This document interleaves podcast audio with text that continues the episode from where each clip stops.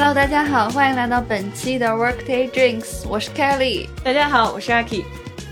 大家好，我是 Nero。还没介绍呢，你就说了。你们俩一直看上我，我以为是要我介绍。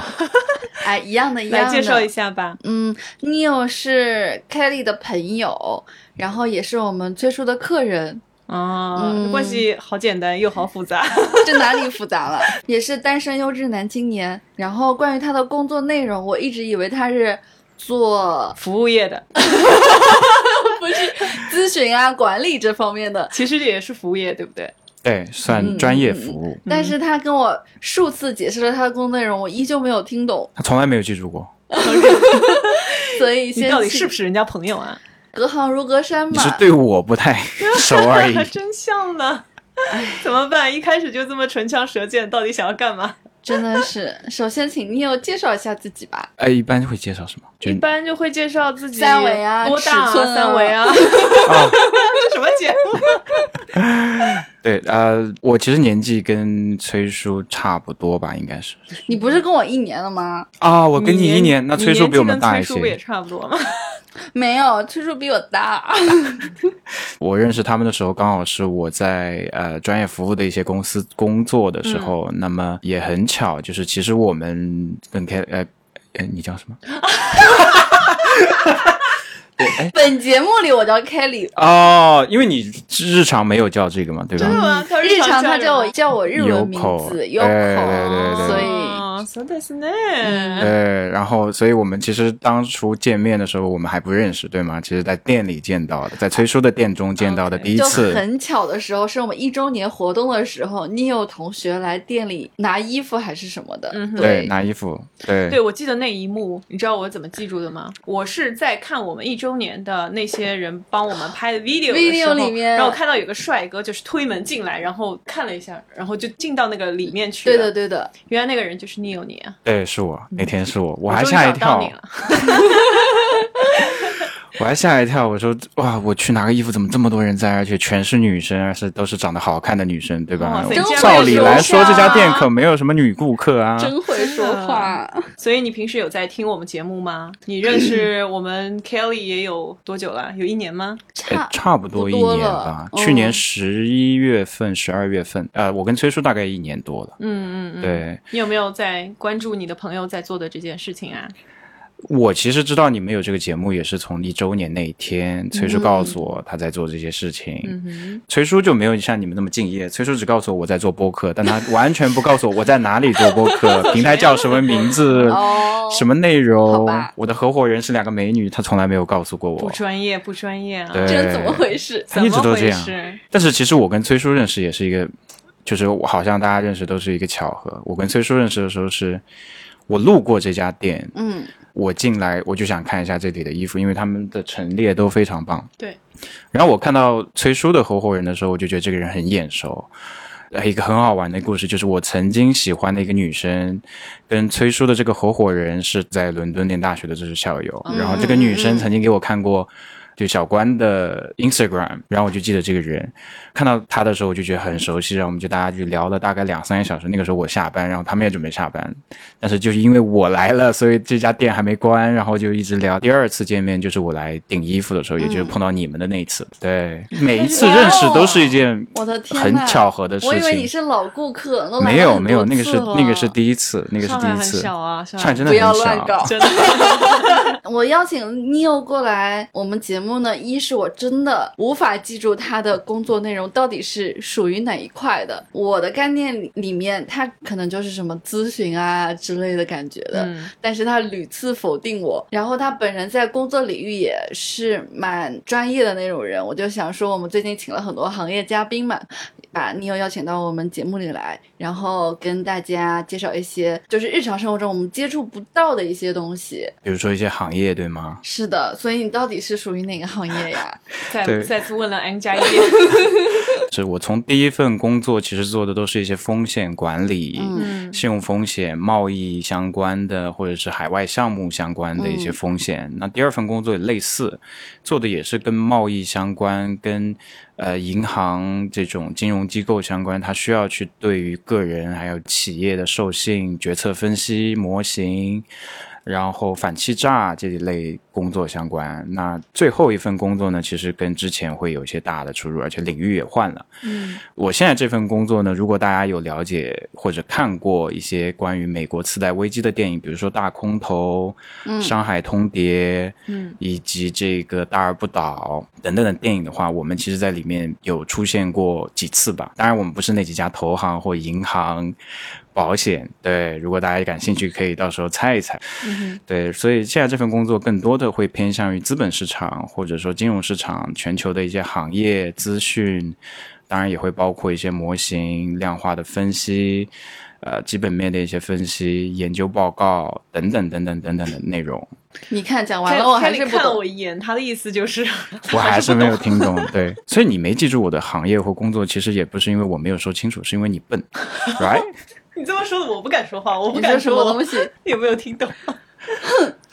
其实就是 financial 的一种，对不对？应该不算是。你看你看对你看我每次对其实给它不太算是归类都 financial 归不到这种或者但是但是 financial 会作为我们的一个非常重要的一部分的嗯信息或资源或数据的来源，我们也会通过一些 financial 这些数据来分析，或者是说了解一个行业或一家公司或一个机构。对，嗯了解，bravo。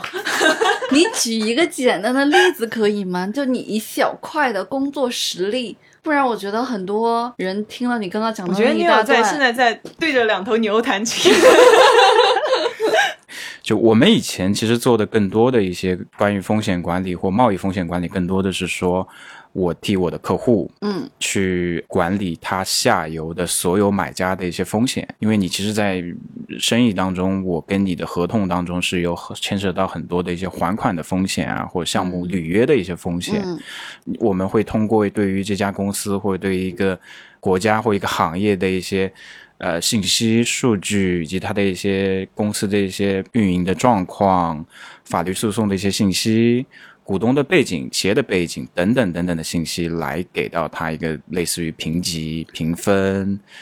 他的还款能力等等的一个内容，这个我完全明白了。假如你开发新客户和新的供应商的时候，要去做一个信用调查，这是你的工作之一，是吗？之一，对，哦当然这是最核心的那一块的一个内容。就是评估它我们有没有可能进行良性的合作以及长远的合作嘛，对吧？对，嗯当然信用调查是其中一块。那有些时候你更多做的还是尽调，对于一家公司的一些尽调、背调的内容。嗯，对，这个会更加涉及于它的法律层面的一些诉讼，也会更加多的去了解这家公司的一些合规的背景。对，嗯，了解。嗯这就明白了。所以这是之前的一块工作，对，这是之前一块的工作的，。是是是。那现在属于金融信息服务类是吗？对，我们现在可能会属于金融服务或信息投资服务、信息服务这一类的内容。当然，我们其实提供的更多的是一些数据库、平台、模型、研究报告、资讯等等等等内容。就是你可以给到你的甲方这些个信息，然后他们根据这些信息调整自己公司的战略啊，或者是和各个供应商的合作模式啊之类，是这样子吗？呃，其实他们更多的时候不会是调整供应商，其实是调整他的一个投资标的。哦，你别光点头啊，Aki。我在我在很认真的学习。所以我今天是来 给大家上课的。是的，是的，上的课很有必要，真的，因为日常生活当中，真的，我身边虽然有很多做咨询和嗯 financial 的，但是我真的不太了解具体的那些内容是的是的到底是什么。对，其实每个人的行业不同，你其实涉及到的工作的领域、内容以及想要希望去了解的东西是完全不一样的。是的，嗯，这是我们节目存在的价值。对。下面我们做一下小科普吧，就是嗯通常意义下的咨询大概有哪些方面呢？哦他说了，他不是做咨询的。对 对，首先其实我不是做咨询的，但是我们可能日常生活中能接触到的一些咨询领域是非常多的。嗯哼，当然我不在这些行业啊，就大家千万不要再觉得我在以下我会说到一些领域。其实咨询大部分会涉及到像战略、嗯管理、IT、呃人力资源，以及有一部分会是一些精品咨询的一些领域。对，基本上会按照这几个领域去区分，他们提供的内容其实也都非常的不一样。但是从一开始到现在的工作，这些模块可以归到咨询业里面吗？还是归都不能归？广义的咨询会包含非常多的行业，哦广义的咨询会包含一个叫 professional service，就是专业服务这个领域。嗯但是就是狭义的咨询，可能更多的时候会称呼这种顶尖的，比如说战略咨询里面的顶尖的，管理咨询里面顶尖的，以及 IT 咨询里面顶尖的这部分会日常被称为呃咨询行业。然后一个很简单的一个标准就是你贵的。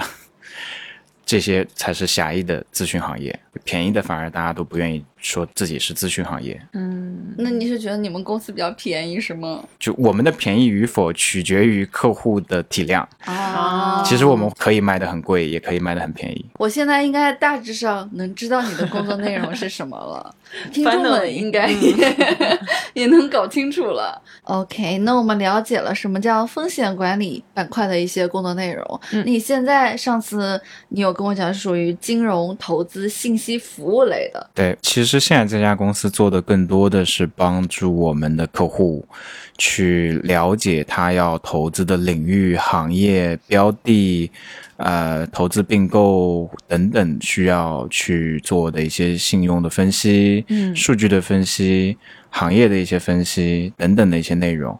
那么最终其实是帮助到这家客户能够去提高他们的一些收益，呃，以及一些产生一些超额的收益，或者是说确定一些投资的理念啊，了解竞争啊、行业的态势啊、发展的一些情况呀，呃，当然最终体现出来更多的是去评估一些价值，评估一些风险。所以平时朋友身边朋友会问你哪家公司好，哪家公司好，对你给他私人做咨询。是的，也不能叫做私人做咨询，因为我其实有我们公司几乎所有产品的一些账号。嗯那么这个账号能够让你看到全球所有的上市公司发债的主体，以及一些行业的一些分析报告，包括上市公司发债公司的一些数据报告等等的信息。所以，如果私人来问，的确，只要这家公司是上市主体或者发债主体，我是可以帮你看到很多大家在互联网搜索看不到的一些内容和信息数据。其实主要看这个朋友有没有够好就对了。嗯，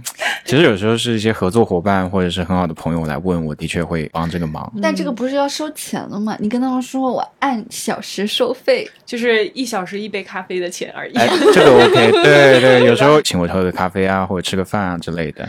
但是刚刚通过你的描述，我觉得我有很多做风投行业的小伙伴，他们也会做你这种相似内容的工作。哎，会，但是嗯风投其实就是 VC 这个板块，其实一直以来不算我们的客户类型之一。嗯，VC 如果用到我们的一些产品，更多的是看行业的一些态势和嗯行业的一些研报。明白了，明白了。因为对于风投来说，他要找的是这种初创公司，对，哦那这种公司其实大多数情况下都在一个初期阶段，所以它其实不太会有在市场上能够有太多的信息数据能够去了解它。那那种就不属于风投，风投都是初创类的。对然后我还有一个朋友，他们公司是说。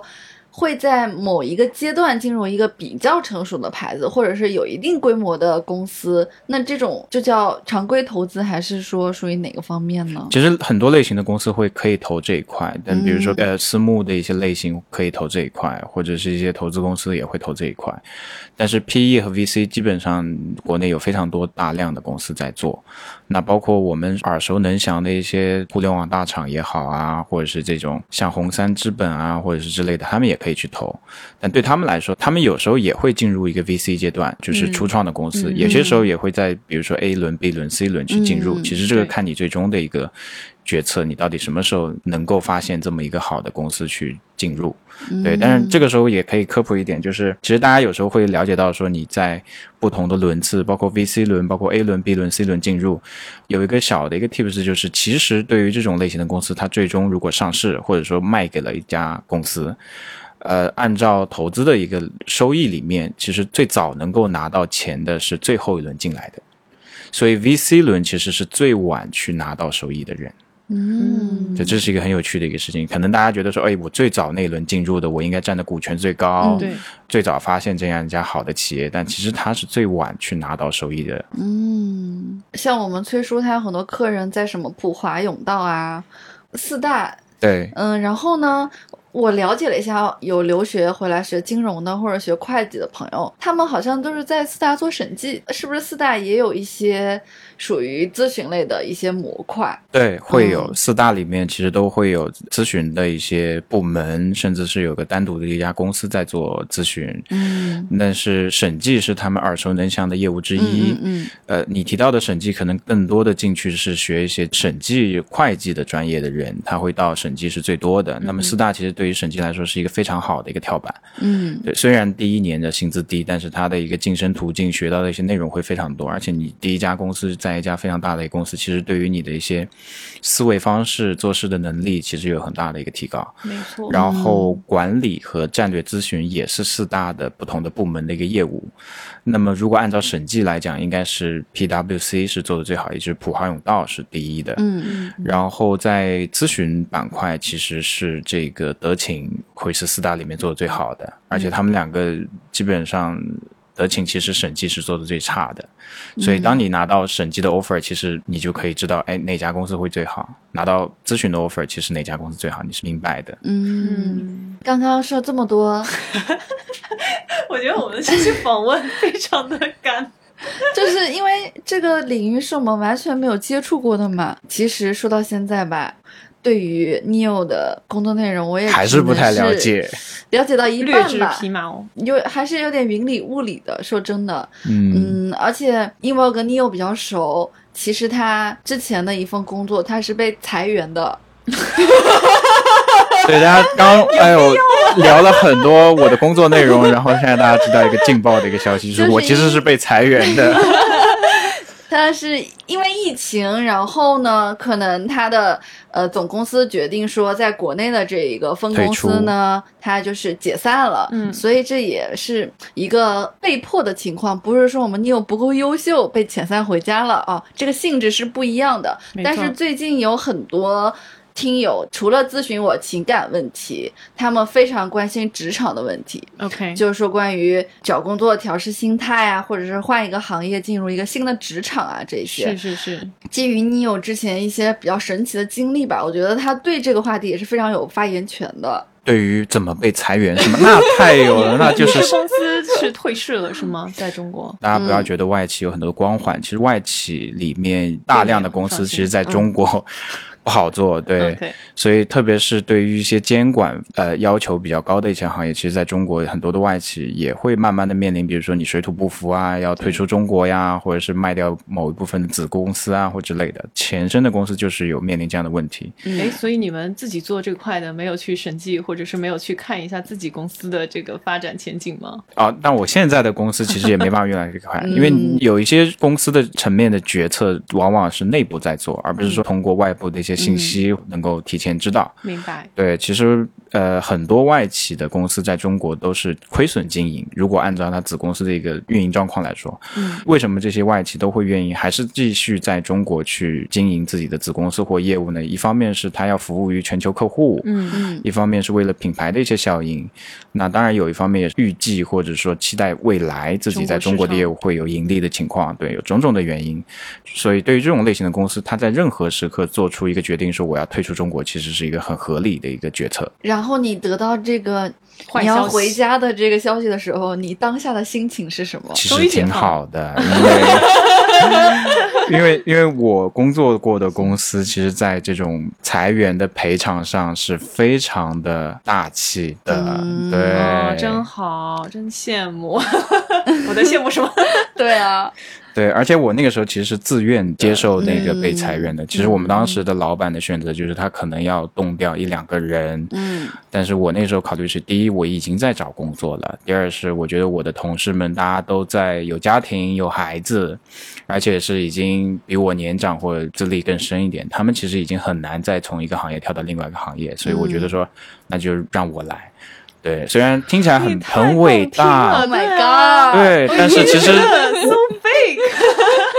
当然原因是我提早就知道了这个赔偿金额是非常丰厚的，嗯然后表面就，跟同事说：“哎，你们都拖家带口的，是 说我就一个人吃饱全家不饿，我来扛吧。对对对，当时得知这个消息之前，我已经其实已经面试了三个月。嗯我是现在这份工作，从我面试到最终入职是应该是从元旦回来，一直面到五月。对，这是我人生经历的最长的一个面试，大概面了八轮还是九轮。这非常之坎坷太夸张了吧？并不是，因为一开始第一候选人不是他。第一候选人是有更好的选择，哦就去了。是所以他后来又联系你，然后再继续的继对，你是第二，候选人，对吧？对对，其实我应该是第二候选人，第一候选人是内推的角色的人。嗯对，一方面其实是我们当时招这个职位，其实没有。想要很快的进入，他没有希望说这个职位很快进来。另一方面是的确在内推的那一群人里面找到了非常合适的人，嗯，但最终对方没选。那么我在中后期吧，又得到一些面试的一些后续的一些安排。那但是我们后面其实也有四五个人在竞争这个职位，嗯，对，当然后来哎还是我脱颖而出，嗯，优秀，outstanding。可以说吗？这个公司名字？可以说我们叫标普，对，哦标准普洱是一家久仰家大名，久仰大名。对是一家非常有名的云南茶公司，生产普洱茶的。你说到这个，我也非常的感同身受，因为之前我有去 Zara 面试过，嗯，嗯，当时也是可能最后剩下来一两个人了吧，他们选择了第一候选人，我是第二候选人，然后第一候选人顺利入职了，猎头就告诉我说他们选择了另外一个人，我就落榜了。嗯，我当时还失落了一段时间，但是现在还好。当然，最近业绩也不太好，你你怎么能这样？你为什么进不去就要诋毁人家？是这没有没有啦。其实因为那个也是跨一个工作领域了，第一候选人他这方面的经验比我好很多。猎头直接跟我说，如果没有这个第一候选人，这个职位肯定就是你的。但是我心想说，人家这个履历一拿出来，这个工作经验相关的就比我多很多。要是我是 HR 或者是老板的话，我肯定选择他呀，对吧？呃，聊到这个，其实当时最后的几个候选人里面有几个应该算间接认识的，他算我的朋友的朋友，大家大家一个圈子的。嗯太小，圈子太小了，对，而且我那个时候面试进入之后，我的前同事们也说，你是不是有个什么跟你竞争的人叫什么什么？我说嗯我哪知道，我又不是跟他在一起面试。对啊，他就说他也也也也是最后被 fire 掉的人，嗯就没有没有进到最后的轮。运啊，不仅仅是幸运吧？就是优秀，有有你有的实力在，对不对？是的，是的，坑蒙拐骗，那段时间就是他这个 offer 没有进的时候，也挺抑郁的，我觉得。是他天天就跟我们说啊说啊说，然后后来好像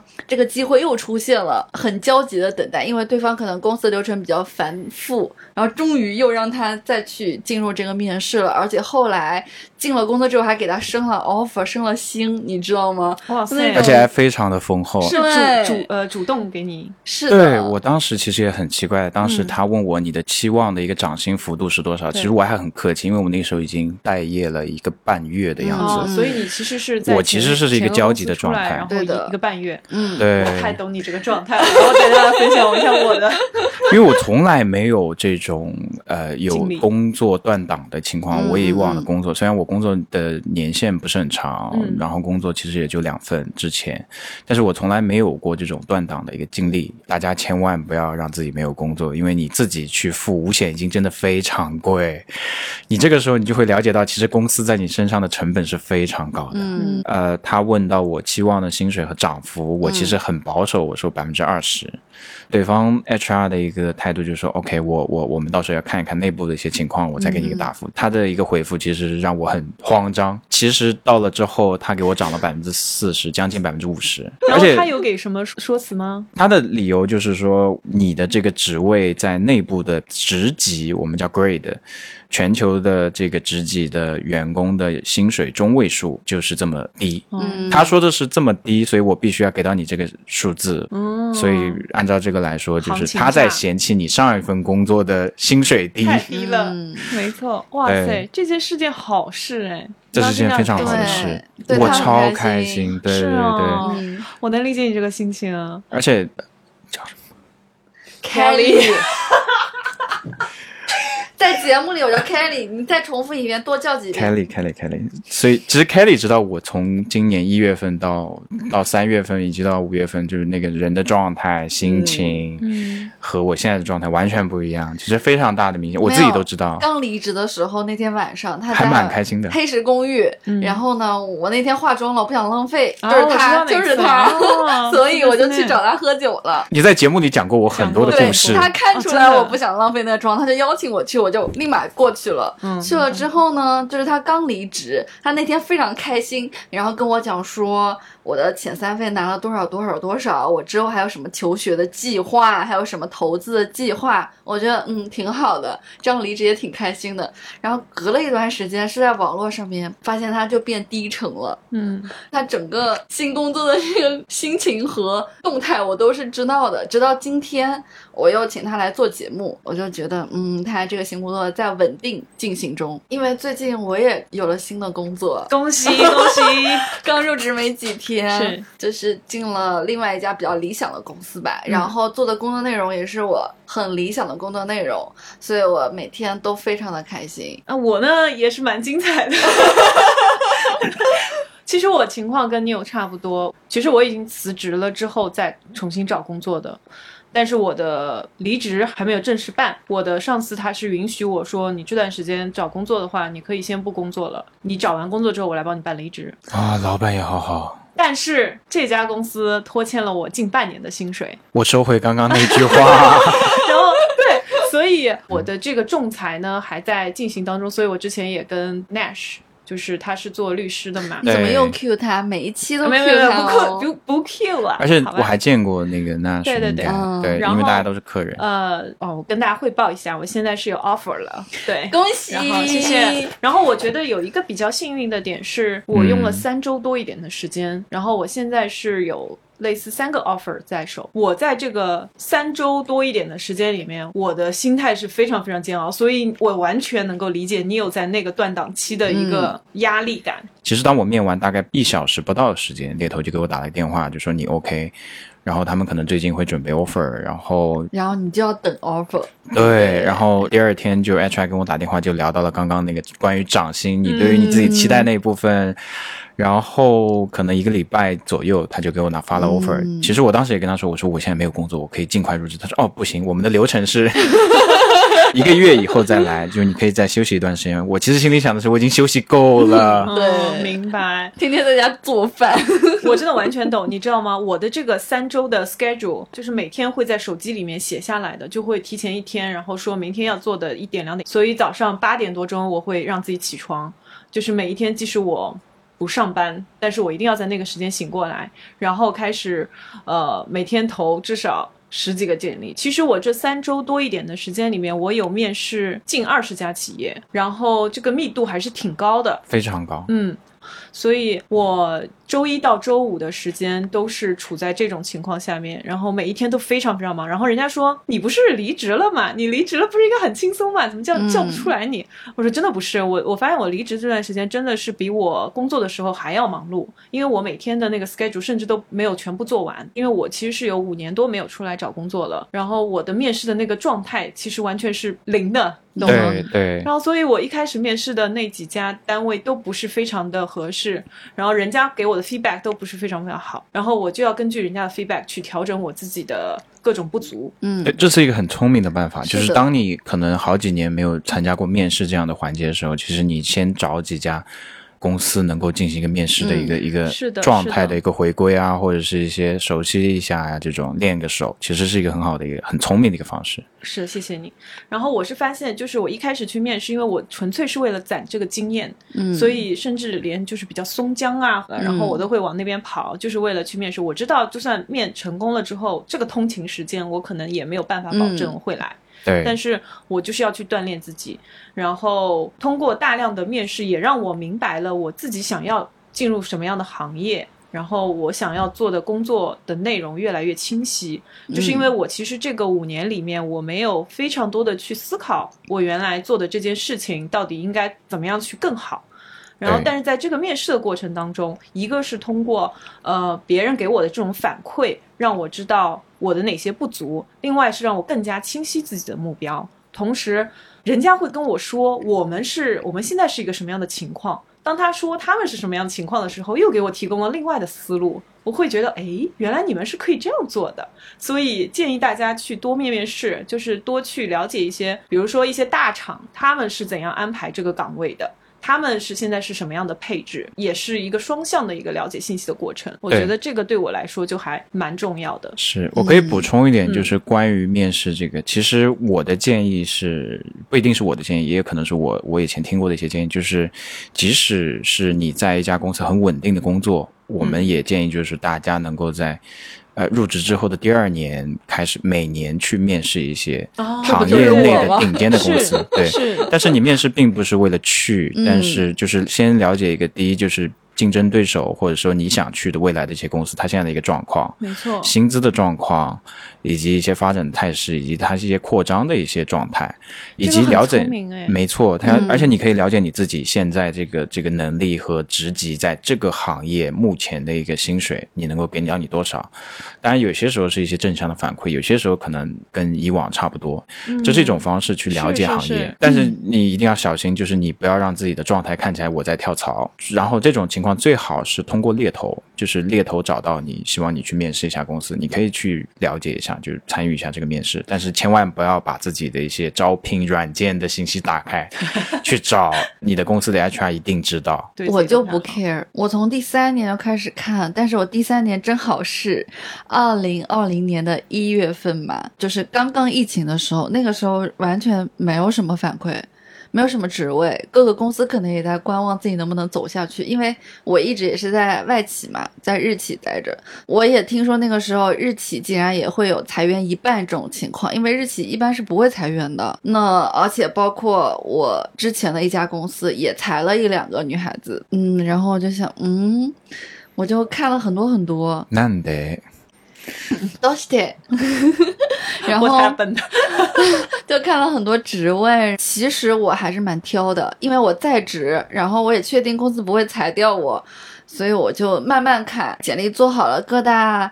招聘软件该刷的刷，该投的投。即使现在这个 HR 找到我，我也不在意。反正我现在在合同期内，你想辞退我，你要给我赔偿金的，我就心态很稳。那一年我只去了两个面试，一个是另外一个更大的日企，一个就是刚刚讲的 Zara。然后呢，也是由于种种原因吧，就没有进，没有进呢，我就放弃了。我二零年我就平躺了。二一年上半年的时候，我又在看了，这时候我比较着急，心态没那么平和了。就一些国内的一些比较小型的一些品牌公司或者是贸易公司，给的薪资呢，比我本来薪资还低。然后 HR 或者是面试官他还会 PUA 你，他说我们主管还是觉得你非常适合我们现在这个工作呢，但是觉得你这个工作经验不够。充足，所以说还是希望你从最基层的做起，然后我们轮岗继续往上做。我心想，我又不是十八岁或者刚大学毕业，你忽悠谁呢？我这工作简历拿出去，肯定不是做这样的职位的，我肯定也不会去你们公司的。然后他让我去现场面试嘛，所以我在电话里就直接拒绝了。包括我有去一些国内非常好的甲方品牌公司，由于他们的 HR 非常的不专业，导致我那个面试非常。之尴尬，所以我也长了一个教训，就是说，但凡这个工作的内容和自己相去甚远，就算这个 HR 非常想让你去面试的话。我觉得你自己也可以考虑拒绝，即使是这个公司非常的好。关于这个职场的这个跳槽的事情，我觉得我们 能讲的太多了，我们可以下次单独讲一期出来。如果大家愿意听的话，可以在下面扣一，然后我们就是愿意把这个跳槽的一些信息跟大家做一个分享和总结汇报。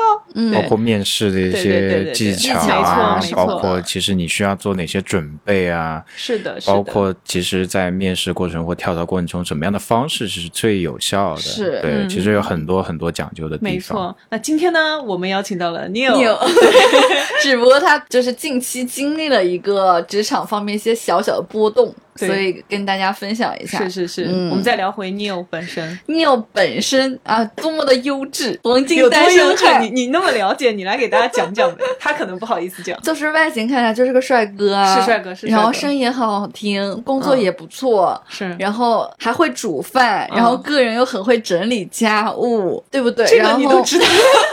然后对女孩子又温柔体贴，是不是？但是单身了四年，是不是四年？不止了，快。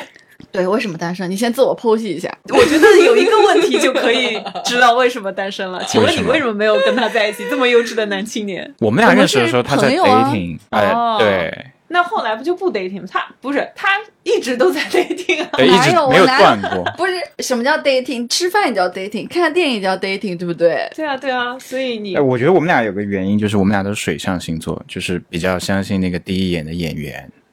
对，就是我我我不知道我不知道你们是怎么样，就对我来说，就是我一定要第一眼见到这个人，呃，不一定第一眼，第二眼也可以。这个人要让我在我未来忘不掉，我才会觉得喜欢。哇哦，对，他忘掉你了。我也我也差不多吧，我双鱼座，那经常一见钟情。你 crush 很多，对，是的，就我是非常容易喜欢上一个人的，非常之容易。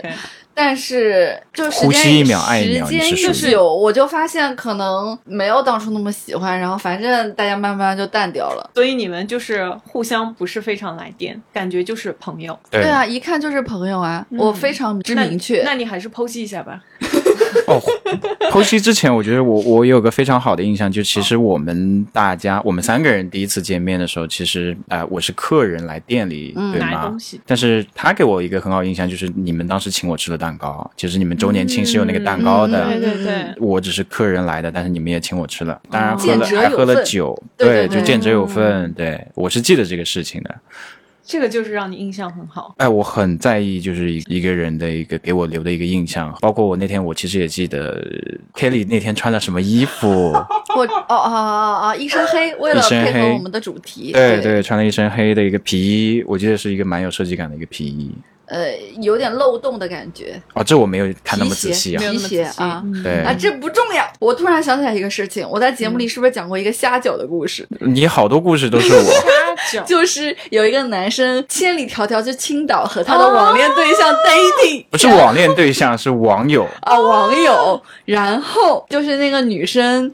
就是说我这个东西忘记带，那个东西忘记带，然后他们一直吃那个，你啊！哎，我对上号了，我终于对上号了。对对对，就是虾饺，就是他啊，哦 大家可以去考古。他现在外号就叫虾饺，对，所以虾饺你。那个事例是真实的事情，真实的的事情所以他也有很多 dating 吧了。你说他这么优秀，怎么可能没有 dating 呢？只是说没有走到恋爱关系那一步。而且一般来说过程都比较好玩儿，我不想去说就是这个人不好，或者是这个、嗯这个嗯 dating 过程有什么。就是这是一份经历。对一份经历，就是我一般愿意跟朋友讲的时候，我都不是为了去说啊这个事情有多么糟糕，或者这个人有多么糟糕，嗯或者我的心态有多差。跟朋友叙述的时候，都是因为我觉得这是一个很好玩的事情，大家可以在这个事情里面有些思考啊，或者一些不一样的一些停，你自我剖析还没讲呢。哦，自我剖析。其实我最近有做过一个自我剖析，因为为什么？就是当我来到这一份工作的时候，其实我的身边的朋友都说：“哇，那你可以开始约会、谈恋爱了。”因为你这份工作很好，有一定的光环什么，工什么工作不好，不能谈恋爱呢？对呀、就是你有更多的时间、精力，当然薪水也是一部分嗯去谈恋爱了。可是我发现我进来之后完全没有时间，一方面是没有时间，另外一方面其实我后也发现，很多女生其实也不在意你做什么工作，也不在意你赚多少钱，就在意你帅不帅是吧？对，在意你长得高不高。对啊，哎，我其实一直觉得我长不帅，普普通通、正正常常。反正你跟崔叔，我选你。崔叔也不因为崔叔现在走了，如果崔叔坐在这里，你就不会这么讲，啊，旗鼓相当吧，最多。我天哪！已经开始变了。没有没有，对我平心而论，我们都觉得你是帅哥啊。对啊，对啊，看我身高也一般呀。这个大家都一米七几吗。对啊，无所谓啦。嗯，有道理。而且现在我觉得很多女生不太看身高，哎，例如我就不太看。哎，我觉得这蛮奇怪。其实我第一次见你的时候，我看到你这么高，哇，这么高，然后我就赶紧到里面的房间，坐在沙发上。他给我递蛋糕，我都没有站站起来过，因为我那个时候远远的看，我就觉得这个应该跟我差不多，或者甚至比我高一点点。好吧，我觉得身高不是问题，你要自信。说到这个自信，其实自我剖析里面也有一项，就是我觉得我是一个比较没有自信，甚至容易自卑的人。我就是很奇怪，就是这一点跟我很像，就是我们就是有一些莫名其妙的自卑的地方。为什么呢？你我能理解，嗯，你 因为他之前跟我分享过说，他之前有一个蛮喜欢女生在 dating 嘛，那个女生拒绝他的理由就是身高的问题，但是我也跟他讲了说。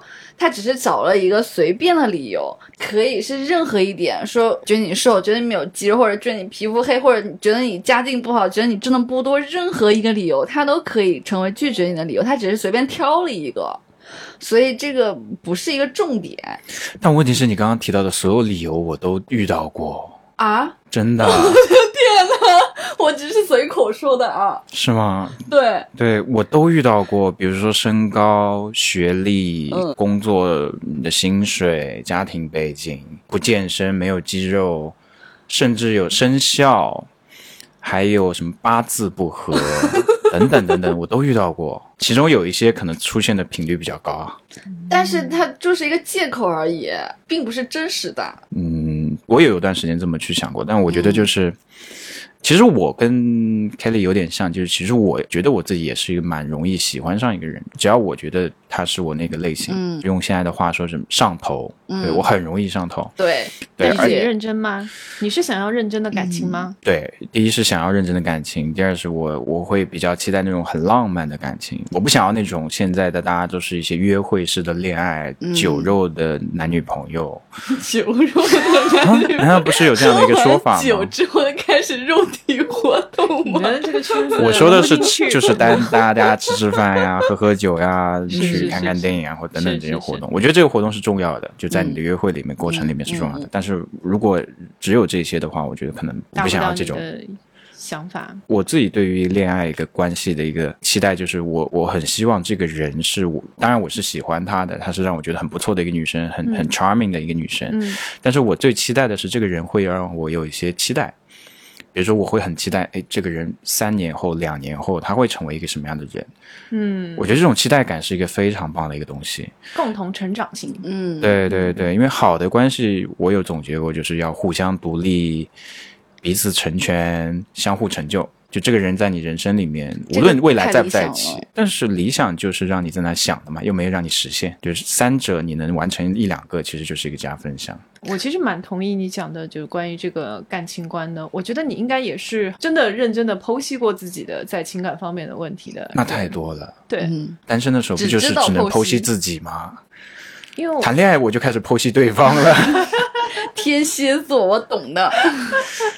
所以你可以发一张照片给我们，然后我们可以把它放在我们的简介里面。大家呢感兴趣也可以去看哦，我们也有官方微博的，然后大家也可以去那个官方微博上面搜，官方微博就是 Workday Drinks 二零二零。我们会把男嘉宾的照片 PO 在这些社交平台，有兴趣的自己加。没错，而且大家可以加入我们的微信粉丝群，呃，搜索 WD Radio 零零幺，告诉小助手，哎，你是想认识我们 New 啊、或者是想认识我们 Kelly，对吧？也想认识 Aki 都可以。嗯，崔叔已经限定了，然后就可以加入到我们的线下听友群里面，可以跟大家聊一些日常的话题，嗯可以跟主创零距离的接触。嗯这个广告先打在前面了，对。对，哦，我以为已经结束了没有。结束，没有，没有。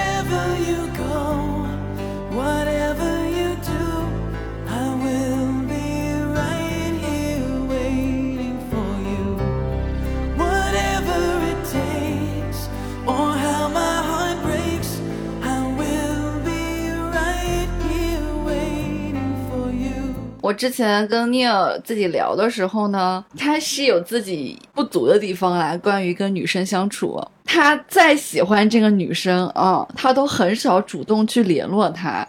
哦帅哥都不太主动，联络呢，也就是说你在干嘛？他说你在干嘛是他的极限。就是如果我会问一个女生，就是你在干嘛？你周末有什么计划？嗯你下班了吗？其实对我来说就是在释放我喜欢你的信号，或者我对你好感会的信号想要。约他。如果他说我周末没有安排，那你就会说周末我会第二个礼拜、下一个礼拜又问一遍，就这个是我很愚蠢的一个、哦一个方式。我其实也知道，就是我其实不太擅长在微信上或文字上去聊天。好的，听众朋友们，你们听到了吧？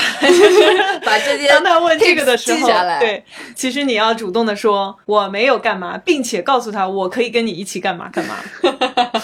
太难了，就是你们身边没有这种类型的朋友吗？男性、女性之前我不？是跟你讲了，如果假如说你喜欢一个女孩子 A，你想要约她看展或者看电影或者吃饭，你就说，哎，周六下午几点钟，我们要不要去看这个展？你就是把具体的东西给到她。如果她说她有事儿去不了，那就改天，对吧？哦，你不要说你在干嘛，你要把东西具体的东西已经推给他了。天哪，这还我就这么干的啊，我就这么干的，。我我已经忘了你那个时候给我这个建议了。但我觉得这个虾饺的故事，我也给过你建议，但没想到结局有点。其实我前面就想在那个节目里面再 cue 一下这个虾饺的事情，因为还是有很多听众其实不一定知道嘛。啊，啊，自己讲吧，不要通过我的叙述了。半年多以前的一个故事，就是我当时在网上认识一个女生，我觉得她是一个非常棒的类型，嗯非常之上头，当时非呃也没有非常之上头，她是一个非常不错的类型，而且嗯是那种比较韩国的类型，是那种很日常、很休闲的类型。然后我那个时候因为刚好没有在工作，我就想着我到处去旅行，所以我那个时候去了很多地方。然后我就选了青岛，因为我很喜欢海边，我特别喜欢在海边，比如说喝个咖啡啊、看日落啊那种，我所以我就选了青岛。然后当时也约了这个女生，她是青岛附近的城市，所以我当时也帮他订了酒店，找了两三家餐厅的样子，有一些是朋友推荐的。事实上我应该去吃海鲜，但是我有个朋友强烈推荐我说青岛有一个粤菜，嗯，非常棒，他的一些茶点做的非常棒朋友棒。还靠谱吗？还是朋友吗？现在 我因为我相信他以前这些餐厅的一些经历品味，对。然后我们就去了一家这个餐厅，当时就是按照广式茶点去点，我觉得必点那些我都点了。嗯，然后有一份虾饺，因为一般虾饺就是四个，对吗？嗯上了之后，我中间应该是接的电话，还是说去了卫生间，还是等等的一个事嗯情。等我回来之后，虾饺一个都没有了，所以我当时很伤心。他觉为什么你连一个都不留给我？对我没有要求你留两个给，不是没有要求，就我也没有说要求，我也没嗯表现要求，但是我那个时候就觉得很伤心，我不知道为什么会觉得很难过、很伤心。就除了这个虾饺，还有其他的 其他的东西吗？都没给你留，其他的可以再要一，份呢？说不定真的是太好吃了。对他就是没有留之后，然后我说，哎，这份什么东西啊？我就。他说这虾饺哇，好好吃。我说哦好，但是我我也在想，我那个时候为什么没有再要一份？我我不知道，我那个时候就觉得很难过。我觉得就是就是对方没有 care 想到你的情绪，对对，我就我觉得那个难过有点像我小时候，我想吃一个什么东西，然后这个被表哥啊或者长辈抢走的那种难过。但是那个难过不是因为觉得说对方没有留给我，对方很小气或者没礼貌，就是觉得很难过，我不知道为什么。就到现在我还记得这个故事，我我相信我未来可能忘了这个人，但我还记得，就曾经我有去吃一个很好吃的广式茶店，其他的点心都很好吃，但是我唯独就是没有尝到虾饺的味道。哦，我觉得也许当时你如果在的话，如果那个女生当着你面把它吃完，你可能会给她加一份。但正好，由有可于你走开了，是走开回来发现空落落的，是不是？是，我觉得有可能我在我会细节哦，所以这个嗯细节就让这个点很啊，当然不止这一个点，OK OK，反对正还有很多点啊。对，不方便在节目里透露。OK fine，、嗯大家去翻之前的吧，在哪一期来着？对，那还有一些其他的分享吧。我虽然没有谈成恋爱，但我约会都蛮有趣。刚刚 Kelly 提到我们有一次见面在黑石公寓的一家酒吧，对吗？嗯我说那个时候我已经拿到 offer 了，嗯所以我那个时候就是人的状态呀、心态都很好。那个时候就天天愿意出去吃饭啊、喝酒啊，都一个人去。然后我有一天在黑石公寓喝酒的时候，就是我旁边坐了两个女生，她们可能也下班，然后过来吃饭啊、喝酒之类的。呃，我当时跟 bartender 在聊天，其实我很喜欢去酒吧跟 bartender 聊天。嗯然后再加上偷听周围的人在聊什么，嗯。有些人可能在约会，有些人可能在聊工作，有些人可能在聊家庭，各种各样的话题。人间观察者，对，然后，然后当时呢，就是我出去抽烟，然后这个女生也出来了，她也拿着烟出来抽烟，但是那个时候我们没有讲话，就大概可能互相看一眼，点个头，打个招呼，示意。他们要走的时候呢，这个女生可能已经没有烟了，她就问我说：“哎，你还有烟吗？”因为我们刚刚一起抽烟嘛，所以她问你还有烟吗？我说有。她说：“哦，我刚好准备走了，但是因为车还没来，所以我想抽一根烟，然后能不能借你的烟？”我说：“没问题，我们一起抽好了。”然后当时就是在外面，这很幸运啊对啊一起抽烟。那个时候我们才开始聊天，就是他问我，就说你经常来这家店吗？我说我还好，可能一个月会有一两次的样子。然后他说哦，那我们下次一起喝一杯。我说我们都没有微信，怎么喝一杯？他说没关系，我下周六晚上八点会来这里。我觉得这个女生是高手。我那个时候就是这个画面让我想起了几部电影，有一部电影我快忘了那部电影叫什么名字，我可以到时候在播客的那个评论区告诉大家，就是这部电影。那部电影有类似的画面，就是你在外面遇到一个异性，可能呃呃你们互相有不错的印象，但是当场交换联系方式或什么，其实显得没有那么浪漫。学到是那个《爱在》系列吗，啊，爱在系列好像也有类似的一面也有类似的。个画面，然后对。最新的那个《Modern Love》的第三季 Modern Love 第三季也有，也有对对对，但我那个是一部电影，而且那部嗯电影会更加的怪一点，好因为那部电影里面对评论区见。嗯嗯，当然我知道你们很关心，就是下周六我有没有没去？错。对我去了，他去了吗？他没有，然后呢？然后就这个故事就没有了，你们没有再偶遇吗？之后没有没有你没有有。问 bartender 认不认识那个女生之类的吗？等我第二个礼拜去，我问 bartender 上周六有个谁坐在这儿，他肯定也不记得。说不定呢，可能是常客的话，可能会记得住。但是我会想着说，我不要去问，就是如果未来还有机会在路上遇见，或在这家店遇见，其实蛮好玩的。哇，我觉得这个女生好会啊！对我要学我习她，是，我也当时觉得这个我要玩弄男人于股掌之中。你有说你几点对我问你？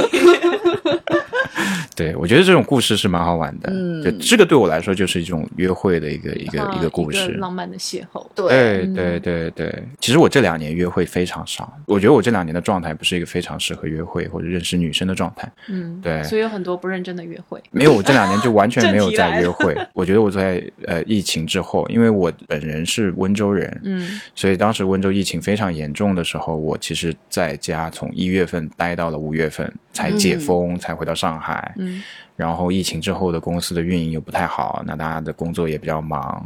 然后到了二零二零年底又开始找工作，就是我刚刚聊到的，我从嗯今年的一月份面试一直面到五月十八号，五月十九号拿到的 offer，所以其实我那个时候状态非常不好。我能够回想起来的，就是记忆比较深的，就是我跟 Kelly 一样，可能会比较喜欢那种艺术气息的男生或女生，嗯，非常非常对我们俩聊过。我以前有遇到过一个女生，虽然认识的途径是通过一些社交平台，但是她就是一个学艺术的女生。我从哪一刻就是我觉得我喜欢上这个女生，就是我们在第一次约会只是吃饭喝了一杯的状态，其实还好。我觉得这个女生很有礼貌，她当时做了一件我觉得我我都已经想好我孩子叫什么名字的事情。哇哦，你看就是有这种男生。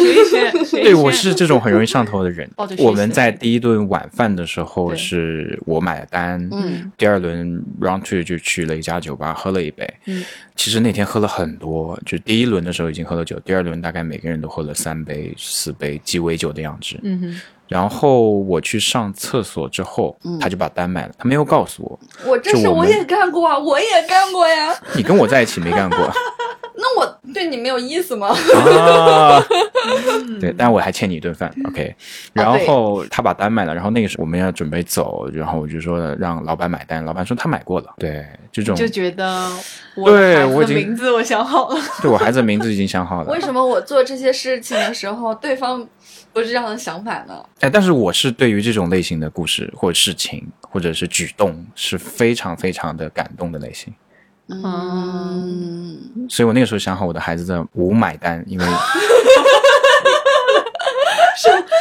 哎，你太你之前那么多约会的女生都没有这样子过吗？就很少吧，是吧？蛮少的。但是我在酒吧喝酒，去年到今年有三次被别人买了单，都是女生。生买单对对对对都是约会的女生，不是陌生人，陌生人给你买单，然后呢，你们没有后续了？没有后续。我跟你讲过，哦，对，讲过一次，对对对，对因为没有什么后续，我就没记住。你为什么要自卑啊？你看，对呀、但是我后来问过其中一个，就是你为什么要帮我买个单？嗯他就说觉得你这个人很酷，就是自己一个人，然后穿着西装，因为下班之后嘛，比较喜欢工作日喝酒，就是工作日，然后下了班，然后穿着西装，然后坐在吧台，也不会乱看。他就说你一直在看手机，一直戴着耳机，然后自己在喝酒，然后有跟吧台的聊天，嗯，就他觉得你这个人很酷。他去买单的时候就说你把那个男生的单也买了。聊到这个，我就觉得有一个很好玩的事情，就是我身边朋友听到我这些故事的时候，他也都会这个表情或语气。没有其他的心思，只是想帮你买个单吗？有一个是只想帮我买一个单，啊，那说这么多，你的理想型到底是什么样的？除了他有艺术气质以外，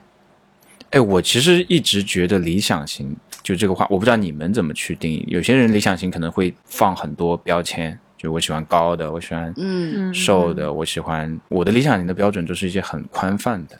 但是肯定是要好看的。我其实更喜欢就是化妆之后好看的，我倒不介意她妆前不好看。就是这个女生呈现出来的面貌，如果她是化妆的时间比较多的话，就是这个面貌，你是希望她大部都是好看的。但她如果不化妆也很好看的话，我还是选化妆的。哦，真的，他可对我很能就是奇怪在意，你在意的是态度，对我可能在意的在意的是这个女生有没有 focus 自己的各方面的细节吧。嗯，嗯，毕竟是要一起共同进步的。对，对，就是我可能会更喜欢她是化妆之后，或者化妆的，比如说你一个礼拜或一个月化妆的那个天数会比你素颜的那我时间那我。明白你为什么不喜欢张凯丽了。张凯丽可能一个星期一次，一个。星期化个一次妆差不多了。对，那你平时录节目都化妆吗？录节目有嘉宾的话会，没有的话就不。嗯哦，我只是为了尊重你们。是是是，你看还是很有态度。有态度，有态度，对，只是这个态度比重稍微有点少。工作日的话，其实我上班最多画个眉毛和口红啦，嗯底妆是基本没有的。你现在新公司也是这样吗？我觉得这是一种状态，我不是说化妆不化妆是代表他好不好看嗯或者喜不喜欢我，我更加喜欢一个人的状态，他觉得那个状态是能够对自己啊，或者是对于外界，其实有时候化妆或者打扮或者是你的穿着，其实更多的尊重是对外界的，而不是对自己的。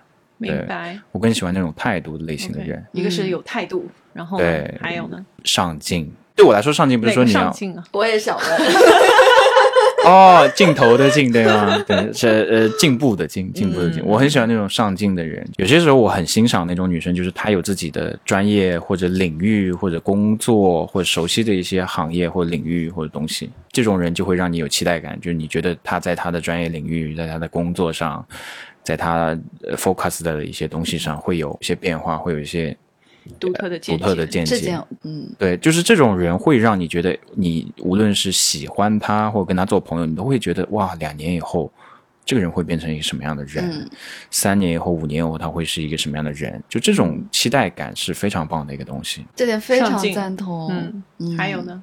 就不说外貌，我对外貌的要求，其实我会偏喜欢比较女人的类型，就比如说可爱型，其实不是我喜欢的。他的理想型是许晴。对对对对哦哦，我们外貌我们就用明星代替可以吗可以。对，就是我会喜欢像许晴、汤唯、陈数，然后你喜欢姐姐哎？对，对，清一色都是都快七零后了吧想？努力的那种类型。如果要从年轻里挑，可能就像倪妮这种类型。倪妮已经算这里面最年轻的女孩子，我觉得？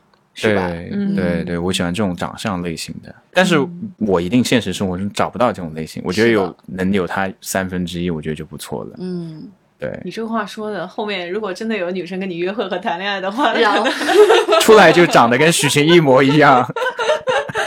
好定了，明天就是领证。孩子名字想好，对，连狗的名字都想好了。嗯，叫什么叫吴许晴？我的天哪，不能让你起名字就嗯 OK，其他就没有什么了。呃，就你对他的学历背景啊、家庭背景啊，其实都没有什么过多的要求了。对，其实我是一个很没有要求的人，就是学历。对这个人本身嗯对对一些对特质和对对对，但。我会觉得，就是包括你说的这种学历背景和工作背景，其实我觉得就是我更在意他上不上进。当然，我觉得如果你曾经可能不够努力，比如说就导致你的学历背景不太好的情况下，你后期做的很多的努力，其实会让你在一个错误的方向。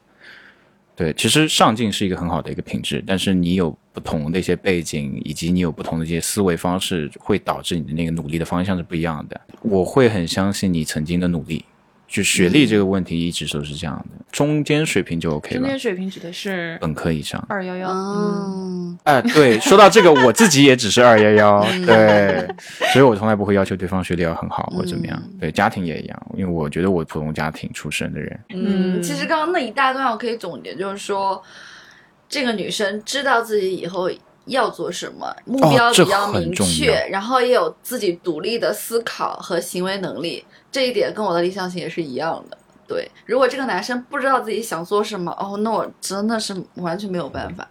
嗯，哪怕你现在的状态不是你最后能够达到的最好状态，你在努力的过程中，那我也觉得你是很好的。嗯对独立很重要，而且他知道自己现在在做什么，未来想做什么也很重要。嗯，这一点非常非常的棒。嗯，非常重要。对，非常之重要。以前在节目里有一段时间，天天说我要一八五八块腹肌，温柔多金，声音好听，这 这我的标准。其实现实生活中一个都不是。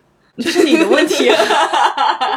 是你没有认识到这种类型，有这种类型，但发现，嗯，深度了解了之后，并不喜欢，嗯，觉得他可能徒有其表，或者是他是自己的一些才华，或者是外貌方面的优势。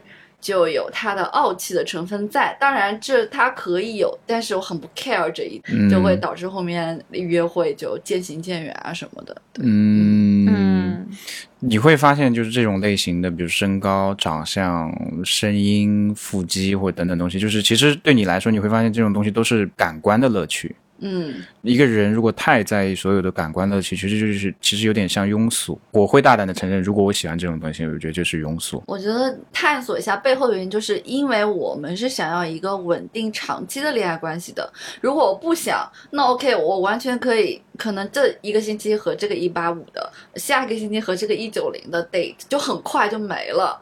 但是如果你想要长期稳定的关系，你会考察这些方面的品质。是这样，我在反思我自己，并且不敢说话。庸俗本俗，但的确，这个就是有些时候你会发现，就是如果你对一个人的期待是都来自于这种类型，其实你会发现这个是一个很难留存的东西。嗯但是如果你能够发现这个人一些特点或者是一些比较不错的特质，你会发现这个是一件很棒的事情。嗯，对，嗯但是某一些特质还是有一些区别的。然后聊到这个，就约会的男生女生这么，我因为我是理科我是工科生，我是说 Kelly 约会的男生。就其实我们刚刚在节目之前好像也聊，就是我可能不是一个特别会讲话的人，嗯然后很好玩的事情是，Kelly 在约我这个礼拜帮忙录一个节目的时候，我当时跟我的一个男生同事在一起，我们俩对是，我们俩都是典型 typical 的理工科的男生，嗯我们就聊到这个事情，我就跟他说，我说，哎，我下礼拜好像要帮我朋友做一个播客的嘉宾。就是按照正常的男生思维，可能你们觉得，哎，你要看啊，聊什么节目啊？就是对对对，朋友好不好看啊？嗯然后这种节目一般聊什么啊？我们两个正常人的思维吗？还有什么吗？还有什么是正常人思维吗？嗯然后我们俩就做了一件很好玩的事情，他是做量化模型的，嗯所以他对数字很敏感。然后我是理工科生，我们俩就做了一件事情，就是把你们所有的播客都翻了一遍。去看你的播放的时长啊，阅、嗯这个评论数啊，嗯。播放量啊，然后我们在那里总结，在那里分析说，哎，其实大家喜欢听什么话题？对，哦，那大家喜欢听什么话题？情情爱爱，情情爱爱，真的，对，对、嗯我们可能已经习惯了，就是我遇到一件事情或者要做一件事情，会做很多大量的 research 的一个过程。哦，嗯但是你都会听吗？选择性的听了几期吗？呃呃，并没有，这对个，不几到位，期几不到位，期好吧，说的一点诚意都没有。我们我们八十几期他 来不及，来不及，来不及。但是很不巧，就是我去选择点了那几个话题，听了里面都被 Kelly 讲到了我的故事。对他截图，因为有那个 AI 文稿，他就私自截图，然后把它画出来。我就在想，我难道有八十几个故事可以让你讲吗？没有，以后我自己来讲。好的好的，我不讲欢迎，常我藏住他太多。故事可以讲了。还可以把你的朋友们拉过来一起，大家聊聊天啊之类的，反正都是嗯单身优质男青年嘛，对吧？对我身边男生好像都单身比较多。啊，那以后我是不是要经常抱紧你的大腿？你难道没有报警吗？没有，还没有，啊对啊。费友，你有说你报的还不够紧吗？报警，再紧一点。费有点细，抱起来有点难受。我要脱蛋。我。但我身边男生的确都是单身比较多，那就大家可以了，你们有什么局，就是假装我经过，然后把我叫过去就可以了。其实没有，我现在很多男生朋友都是大家比较忙，或者到了周末或干嘛都在休息。你上周六在找我的时候，我跟我同事是明明是你找我好吗？哦，对，这个重要吗？这重要吗？他都都十二点多钟了，现在是养生 Kelly，就每天十二点之前我肯定是洗干净躺平了，我也不会去八五七，也不会去喝酒。他跟我说给你介绍一个男生，那我怎么可能出去嘛？哦，对，那时候礼拜五我们其实加完班，然后我们两个就实在太累了，我们就说礼拜五你还是要庆祝一下这种。事情得提前三四个小时告诉我一下就可以了。说到这个，其实我有个不好的一个毛病，就是嗯我其实有时候约别人的时候，男生也好，女生也好，我没有一个提前的意识。其实这个是一个很糟糕的一个习惯，我有时候也没有意识到。你是对朋友啊因为自己的工作原因，所以你没有办法确定？对对，完全没办法。我我那个时候是我那个时候就是我有时候每天就是加班完，还是觉得说不行，我今天一定要喝一杯，或者今天我一定要吃个嗯饭，是是吃个晚饭。其实我现在周末都会在家，但我周末就不想出门。嗯，然后工作日你说让我去找一个人约会，我也不知道我那天要不要加班，或者呃可以早点下班之类的。包括我今天来之前，我还在加班。嗯，辛苦辛苦。辛苦了，嗯我们是不是要给你演出费？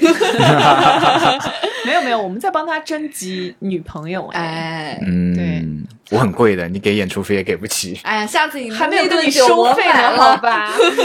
没有，我要请你吃饭，我要请你吃饭。对，其实你前面讲到的一个点，我还蛮有感触的，就是我发现你在讲你这些情感上面的这些要求也好，呃，你经历的这些事情也好，你的感情观还是相对来说比较成熟的，因为身边朋友也多嘛。然后有的时候有些人会说，我就是喜欢单身，OK，你喜欢单身没有问题，但他就会说我很烦情侣，或者就是觉得就是在一起很浪费时间什么的，就是他会去想另外一个状态的不好。然后包括有些情侣呢，嗯。他们就会一直催你，就说哎你赶紧找个男朋友吧，或者赶紧找个女朋友吧，你看我们多好，你一个人多孤单呐、然后嗯，我就会想，其实没有哪种状态是不好的，对啊，每种状态你都可以只享受它好的部分。对，对。就是所以这样一想的话，好像也没有必要太强求。好了，我这段不说了，就是还是对你有感兴趣的人，或者对 Kelly 感兴趣的，都可以在我们节目里面去做了解。其实我在有一些事情上，我可能没有跟 Kelly 讲过。其实我在很多事情上，我是一个不太在意的人，就不是那么传统的人。在什么上面？去年的时候就聊过一个话题，关于男性惯性权这个话题。嗯，就好像是之前有很多的新闻或者是一些舆论，大家网友在讨论这个事情。我们当时几个男生女生就聊这个问题。其实我不在意这个，而且我觉得我的不在意是这样的，就是我不在意这个孩子跟谁姓，对吧？你跟我姓也好，跟女方姓也好，甚至你要让他取一个别人的姓也好，对不对？当然不要取她前男友的姓。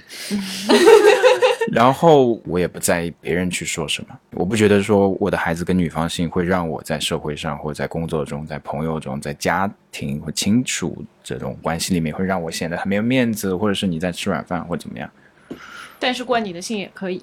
嗯，无所谓啊，我觉得是开心就好。这就是我觉得江浙这边就是好像没有非常的到说一定要跟男方姓的。如果一般两个宝宝的话，肯定是一个跟男方，一个跟女方。对，是没有肯定了，就是会有一部分呃，对，人选择大部分我身边大部分。然后呢，如果一个的话也没关系，就是如果两家商量跟女方姓也是可以的。包括我现在今天我刚知道我两个姐姐型的同事新同事，他们的孩子都是跟女方姓的，而且他们俩都是江苏人。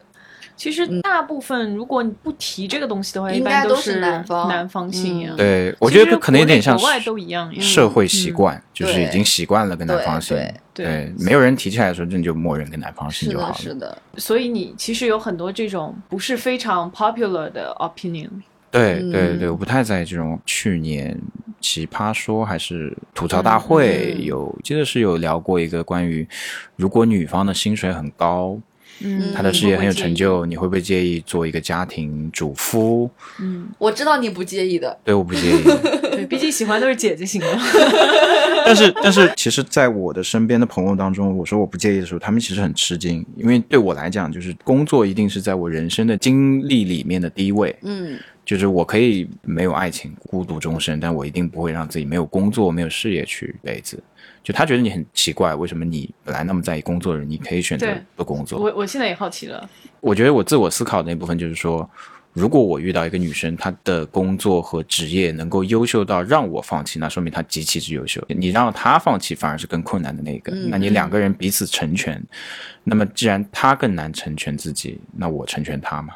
嗯，能理解了。对，而且我一直觉得，就是你能把家务做好，把饭做好，也很难得了。哇，这一点你非常的棒。因为大家可能很多的时候的家庭都是女方在家，对，或者说两个人都工作，请个阿姨或者让爸爸妈妈带。但是如果你到一个幼儿园或小学去看，可能接孩子的更多的是老人在接，嗯或者说保姆在接，嗯女方在接，男方可能会相对较少。我那时候在想，哇，我每天去接孩子下班也蛮开心的。是那遇到别的妈妈几个孩子？叫什么名字？呃，无买单。无无买单加吴买单和无许晴。嗯，对对对，就是去接孩子下班，你还可以跟这些其他的家长们聊聊天，蛮好玩的一件事。这真的很我我会觉得很好笑的一件事情。对，其实就算是九五年左右的男生，我遇到的大多数还是不能接受说自己以后做家庭主妇的，但是他们一大半倒是可以接受女方就各方面比自己更好一点。嗯，嗯，我也不介意这个，就比自己同时。还要在家里面做很多的家务和主持对内外。对，没有说说你这样非常心甘情愿的自己牺牲到一部分的他的所谓的人生规划、事业、时间啊、物质方面的来说，成全女生的另外一块。我觉得就是呃，要碰到的对方是什么样子的想法，嗯、对这就是个更重要对方的底线在哪里。对我觉得这个很重要。嗯对，不知道你别人，但是我我我喜欢收拾，是因为我喜欢整整齐齐，嗯嗯包括我的办公桌啊，或者家里啊，或者是一些东西，我会喜欢那种井然有序或者有序的那种状态。嗯而且我是很讨厌别人动我东西的。我从小就是我妈从来不动我的房间，就她让你自己收拾，你想要怎么样就怎么样。我不喜欢别人收拾，我觉得别人收拾没有我干净，别人收拾没有我觉得比较 organized 的那种感觉。我知道，有的时候整理的过程自己也会有一点心理上面会蛮舒适的。嗯对啊、对，这很解压。整理跟做菜、做饭其实是一个很解压的一个事情。对我来说，它这个过程里面，你完全不需要看手机，完全不需要跟别人沟通。你可以放点音乐，或者是正在收拾，而且这个东西的结果是一个非常好的结果。比如说你做了一顿饭，比如说你那个地板或者是家里很干净，其实这个结果和过程你都会觉得很享受。嗯，OK，以后你收拾啊、做饭的时候可以拿我们节目当 BGM。嗯，有道理，对我就可以多听几次。我也有，我也，有，我有。我也是。对我可能已经以前习惯了放音乐，我可以放你们的节目。对对对，因为我们很多听众朋友们也是这样子，上下班路上啊、打扫的时候啊、哄孩子的时候、啊，是是是，我之前收到留言，有一个 F 七，他是搬家，然后他说他整个搬家的过程当中都在放我们的那个背景，然后就听了 N 期，因为他搬家他要把收东西拾收拾啊，嗯然后你要到新的地方啊，然后那个新的地方你还要规整东西，嗯所以他说这个整个的过程我大概听了你们有百分之三十、百分之五十那样的，嗯，他就觉得就是就我们电台陪伴了他整个这个搬家的过程。我那个时候搬家，你为什么没让我听啊？那你就是没有关心我跟崔叔的第二事业呗？对我那个时候搬家也花了很长时间，而且我买了很多的东西。我那个时候买关于打扫、跟清洁、跟整理的东西，我大概买了七八瓶。嗯，有这种下水道的，有地板的，有地板清洁剂，有有甚至打蜡我都自己买。我就我不想让别人来打，我觉得那个时候麻烦，你要搬那么多箱子，对自己打的蜡。天呐！，对，嗯，除油污的或等等洗洁精，就买了很多瓶。女孩子们，你们还在等什么？冲冲呀！对，有什么那种什么家政服务啊，或者是要每周打扫一下自己家里的啊，或者要搬家的，就联系我。对，报价稍微有点贵啊，但是我觉得你人生里面，就是生活里面一定要找到一两件你觉得经常可以做，而且能够放松自己的，而且最好这个事情是稍微健康和结果比较好的。因为有些人会说，哎，我去喝酒，会去蹦迪，但你会发现喝完之后很累。你错了，我们蹦迪达人，周周八五七的阿 K，对我这周周八五七呢，是因为我前面也提到过，就是我最近这段时间不是一直在找工作嘛，嗯然后呢也算是一个空档期，对不对？所以我的周一到周五每天的安排都是非常非常满的，这个也是听说了，对不对？嗯对然后周末的时候呢，我就会选择八五七去放空自己，看你怎么八五期。就是八五期呢，我们也可以单独开一期，就是关于上海八五期的。你可太有经验了，你就主讲。他每周都叫我，你知道哦，吗？我可以在那个播客界八五期那个小达人，好吧？我觉得你前面提到的特别对，就是你要选择做一些比较健康的事情，最好是你可以 focus 在这件事情上面的，它又能产生积极的效果。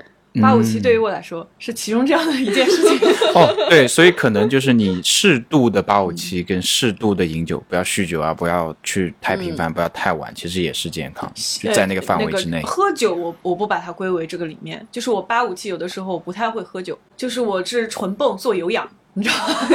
哦，对我其实我其实很少去夜店，但是我仅有的几次去，我都觉得非常累。我感觉我那天被人打了一顿，我第二天起来。对对对，其实是那个做游玩也只是开玩笑，因为你毕竟还要熬夜，熬夜其实是你健身的大忌。嗯，然后我觉得这个总结下来就是说，就是像你说的，把那些简单的事务性的事情，就是能让你放空的事情，说明你的心流在那里。只要能锁住你这个心流做的事情，就是你能真正专注去做，不去看手机，不去怎么样。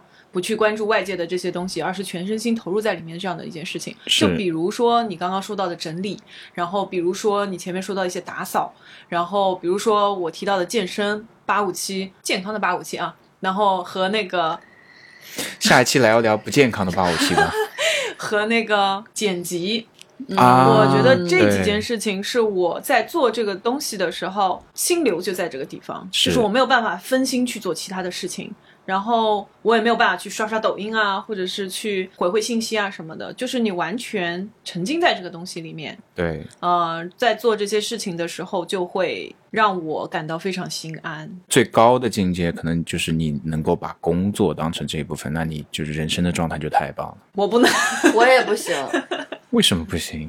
工作就是你工作日认真的计划好、完成好。我不希望我周末空余的时间还有工作进来。当然不会周末让你嗯工作进来，可能大家年纪慢慢的到了三十多岁的时候，我不知道你们有没有还没到，快了，快了，快了，大家同年的嘛，对，就是你去尝试去发现自己身边的一些同事，呃，无论男性女性，三十多岁以后，你会观察到一个现象，就有一大批的人，他的心态就特别不好，你会觉得这个人脾气很糟糕，他很 aggressive，然后他心态特别差，但是你往往会发现这种类型的人，他就是工作也不是很努力，嗯，也在浑水摸鱼，然后他自己的生活状态也比较糟糕。你不会发现那种生活状态、人的状态很好的人，他会在三十多岁这个阶段，在工作中的状态那么差。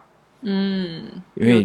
从你毕业开始，工作这件事情至少占用了你人生除了睡觉之外的一半以上的时间和精力七。八十，嗯，对，甚至七八十精力。所以为什么不让自己有一份开心的、舒适的工作，对吗？工作可以给你带来薪水，这最重要的。占用你大部分的时间，消磨你大部分的时间，包括你有部分社交，同事也好啊，或者等等的一些啊，社交都来自于工作的。其实这是一个很好状态。我现在很多跟自己身边的朋友，包括我跟我的现在的那个男同事，嗯，我们两个不用，刻意强调男同事对我还要看一下 Kelly 一眼，他要介绍给我，我会汇报。后续的。就是跟他，我们俩有时候下班之后就在聊一些工作有关的东西，嗯但不会聊很细节的。我们现在在做什么事，就会聊一些嗯跟工作啊、行业啊，最近发现一些政策性的导向啊，然后大家关心的一些事情啊，或之类的。其实我们节目请的这些行业嘉宾呢，也是说做一种小小的科普，没有说聊的非常专业性方面的知识。其实我们主要还是聊嘉宾本人。对，嗯，我们对嘉宾很感兴趣。是的，是是是，顺便就是把我们身边这些单身的男生女生给卖出去。先把自己卖了吧，行吗？快了，快了啊，快快了，快了，快了！快了，为什么？也许就在今年了啊！不不不，你就你就等着他那个男同事了吧。啊啊，好，可以，男同事，你等我啊，等我 啊，他可能会听，行吧？那我疯狂 Q 他，等一而且下嘛。他当场也下了那嗯。个喜马拉雅，他说这个是什么 app 啊？就是就是哦其实我们当时都不知道这个事情。谢谢推广、谢谢，嗯，推广了一个了。，对，他是一个做量化模型的哥大的男生，听起来也有人对不对？凯是，是，就这样了，就定了，就定了，孩子的名字想好了吗？叫我叫程量化吧，定了。好跟跟跟 Kelly 真姓跟 Kelly 好姓。无聊，我跟你讲。好了好了，本期节目也接近尾声啦。反正 Neo 也可以经常再回来，没啊错，大家想要让他返场的，可以在评论区留言。留二二二，为什么不是一？因为前面说一赋予了另外一个嘛。哦，用过了。对对对，对，因为今天 Neo 分享了一些。啊、自己行业上面的一些知识点的科普、嗯对但这些知识呢，可能这次分享给我们两个有点小小的浪费，就是没有很好的发挥到它最大的那个限度啊。因为解释给你们听已经很费劲了，哎呀，什么费劲啊，真的是。我已经尽可能简单的感讲。兴趣的那个朋友，嗯我们下次就可以邀请 Neo 来讲比较专业的，然后真的职业性非常强的一些东西。感兴趣啊，感兴趣在下面扣三三三三三。然后关于 Neo 情感方面的东西呢，也是讲的非常的浅，非常的少。嗯嗯，太可多了呢。是的呢。然后时间有限，那我们今天就分享这些。嗯，我们后续可以让 Neo 来常驻。嗯，对，有钱可以收吗？还没跟你收钱呢，你看我都没说话，我们现在都是呃，至少是一万播放量的那种，对吧？啊，粉丝也。过万了。对，恭喜过万，因为我们当时崔叔在讲的时候，好像这个节目粉丝还不够多。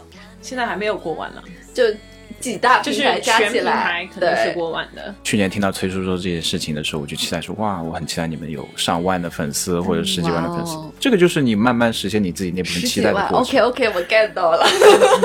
是，听到没有？就是大家都来关注我们，然后大家也可以在各个平台上面搜索到我们，比如说啊、苹果的 Podcast，然后我们的喜马拉雅，然后小宇宙，嗯、还有 QQ 音乐。荔枝、网易云、汽水儿，那今天的节目就到这里啦，嗯再次感谢一下 Neil，哎，感谢 Nero，哦感谢鼓掌。了我自己，好，拜拜。拜拜。拜拜。谢谢小马，走，我饿了。